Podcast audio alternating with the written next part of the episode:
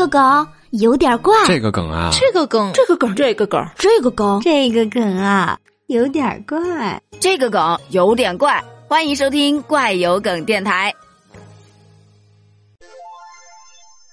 如果有一个人在你面前突然一下子复活了，你会吓一跳吗？最近在浙江某一派出所接到了村民的报警，说在河里面有一个尸体浮在那儿啊，太可怕了。民警到达现场之后，发现有一名穿着衣服的男子躺在水中，手脚发白，一动不动啊。那还等什么？赶紧捞啊！就在大家准备打捞之际，该男子突然开始晃动四肢，睁开了眼睛。他表示：“呃，那个中午喝了点酒。”天气太热了，就躺在水中乘下凉，舒服的睡了一会儿觉。哎，不好意思啊，民警就对该男子的行为给予了严肃的批评和教育。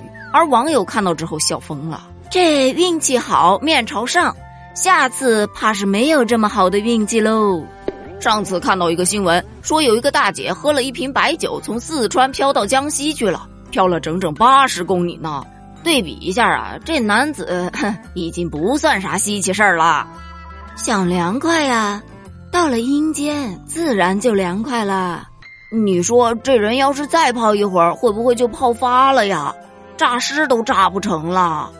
嗯，我想问一下，我不会游泳，我得喝多少酒才能像视频里的那个人那样躺在河面上睡觉而不被淹死呢？